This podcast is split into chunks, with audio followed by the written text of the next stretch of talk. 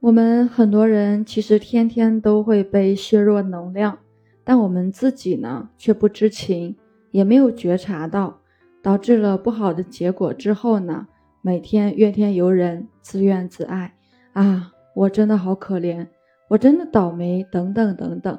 其实从玄学层面来说啊，我们不要去接受削弱你自身能量的行为。那很多人感情、事业。生活各种的不顺，总认为是老天爷给的磨难，也认为是命运使然，实则绝大部分其实都是自己给自己的磨难。其实啊，在生活中呢，我们最大的问题就是接受了别人对自己的一个霸凌。举个例子，你没有做好这一件事情。明明对方可以说是你哪里没有做好，哪里需要去改进，但对方呢却说你怎么那么笨，你这个人就是能力不行。其实这个话语在我们日常的辅导孩子写作业的时候是经常会出现的。其实我们绝大多数人在生活中潜移默化的接受了这种言语上的审判。包括我们的孩子也一样，这种审判你一旦接受了，一旦你认可了，那么你会不自觉的去否定你自己。那这样的行为一旦多了之后，形成一种习惯了，那从本质上来说呢，你的内心中会种下孽障的种子。其实我们在遇到这样的人、这样的事情的时候，无论你的性格是内敛还是外向。都没必要去做一个回应。记住，任何人都伤害不了你，除非你给了别人伤害你的机会。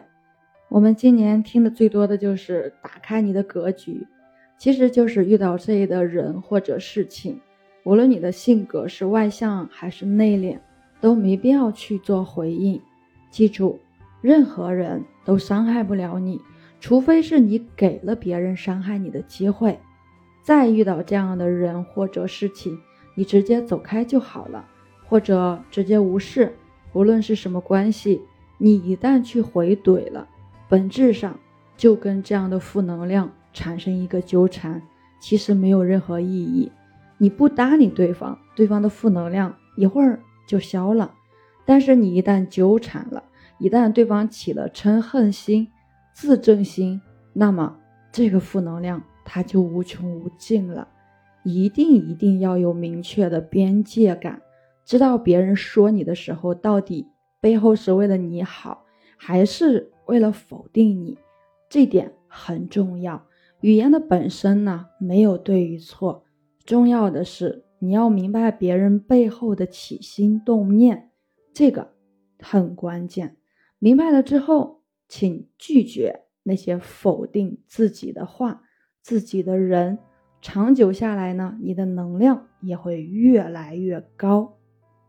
今天呢，就分享到这里。我是袁一凡，一个二十岁的八零后修行人。